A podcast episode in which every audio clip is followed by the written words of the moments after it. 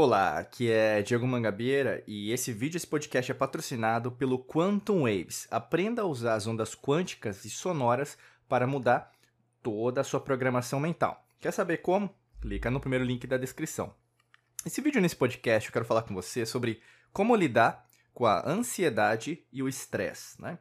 Para a gente começar, a gente tem que falar qual que é a origem da palavra ansiedade e a palavra estresse. Porque a partir do momento que você sabe da origem da palavra, você não fica falando bobagem. A grande maioria das pessoas fala que está com uma coisa, né? E a gente tem até vários pesquisadores, cientistas mesmo, né?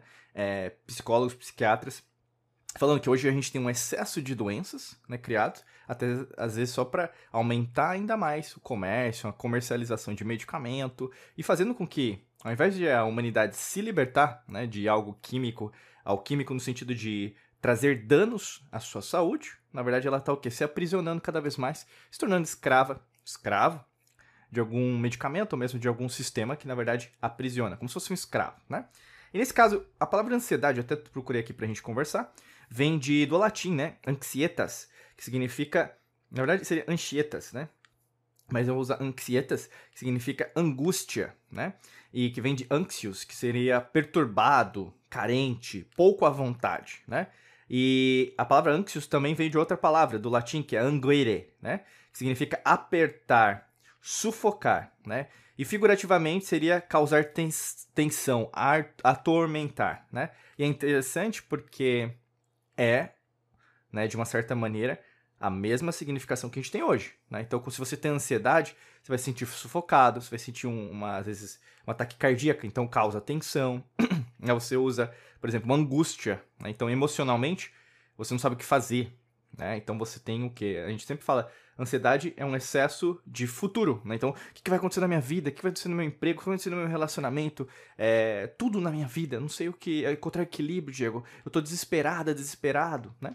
É isso o estresse, né? Até eu achei interessante, eu estava trazendo para vocês, e a gente gosta de, muito de usar a etimologia, que é a ciência, né? Então, em relação às línguas, e é muito interessante quando você aprende uma nova língua, não sei se você está aprendendo alguma língua agora, chinês, mandarim, é, inglês, espanhol, francês, é, japonês, sei lá, né? Mas é, eu sempre falo para as pessoas, procure né, estudar mais, porque você vai entender até mesmo a nossa origem, né? Por exemplo, da língua portuguesa, que é super bela, né? E o estresse na verdade, ela não tem origem em inglês, né? As pessoas às vezes acham que é stress, né? Que vem do inglês, mas não é, né? A palavra stress, né, vem do latim mesmo, né? Que vem de distinguere, que significa afastar. Mas né, distinguere tem duas partículas, o dis, que significa afastar, e o stringere, que significa apertar, né? Atar, que seria como se fosse uma corda, assim, prendendo, né? E, é, na verdade, naquela época significava também esse conceito de estresse de sequestro legal de bens para pagamento de algum tipo de indenização. Olha que estranho, né? Que interessante.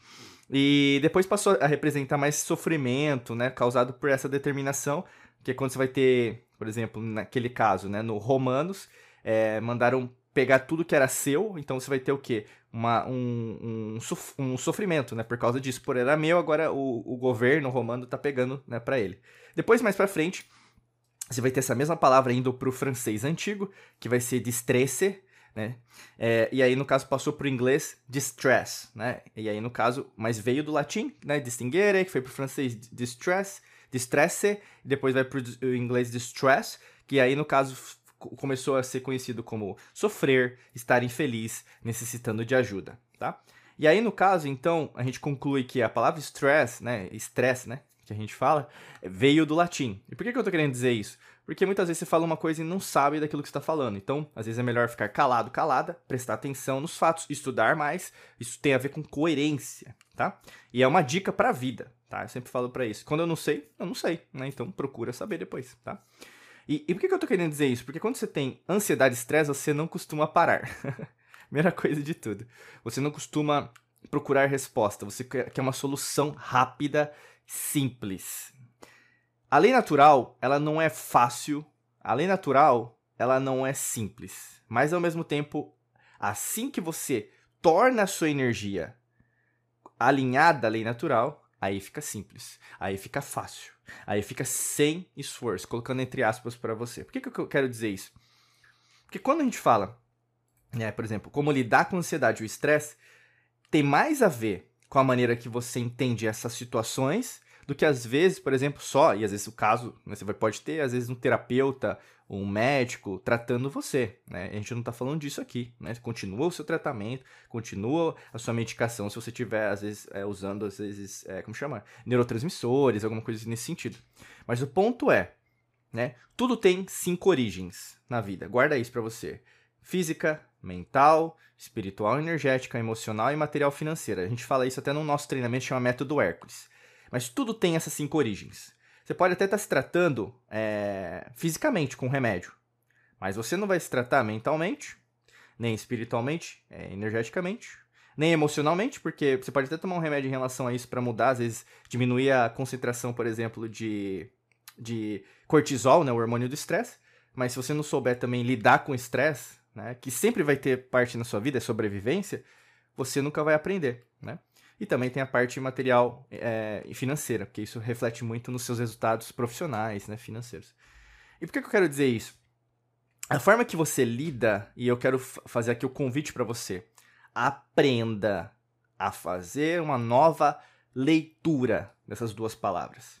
Ansiedade é ruim, Diego? Depende se isso está te trazendo resultados ruins. Né? Por exemplo, se você tem um sonho, se você tem uma ideia, se você tem um projeto que você quer concretizar na sua vida, é como se fosse uma criança, certo? É, quando você era criança, você não se lembra disso, né? Porque basicamente você é um adulto chato hoje. Você, na verdade, sabe de tudo. Você vai nas redes sociais xingando todo mundo. Você tá errado, você tá errada, né? Você percebe que você virou uma pessoa completamente avessa a essa criança interior que ainda habita dentro de você? Você não concorda comigo? Porque quando você é criança, você quer fazer tudo.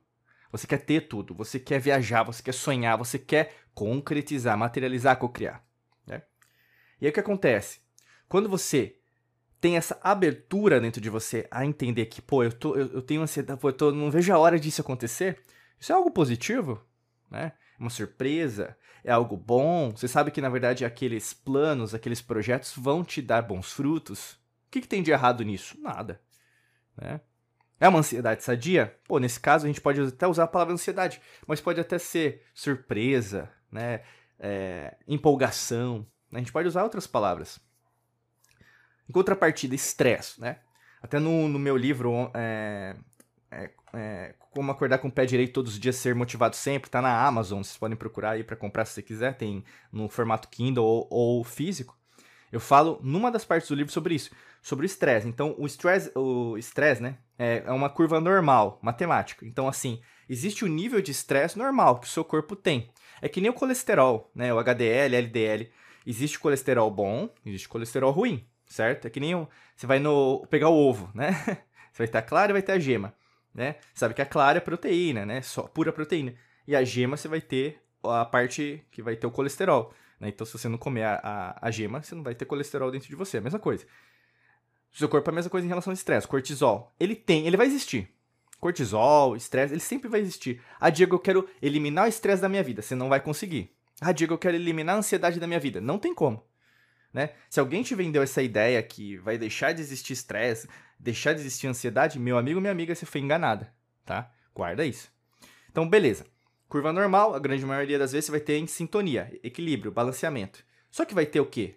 Pouco estresse, que aí pode gerar, por exemplo, algumas pessoas depressão, é, falta de estímulo, falta de propósito. Às vezes você vai precisar ir para um especialista, um médico, como eu falei.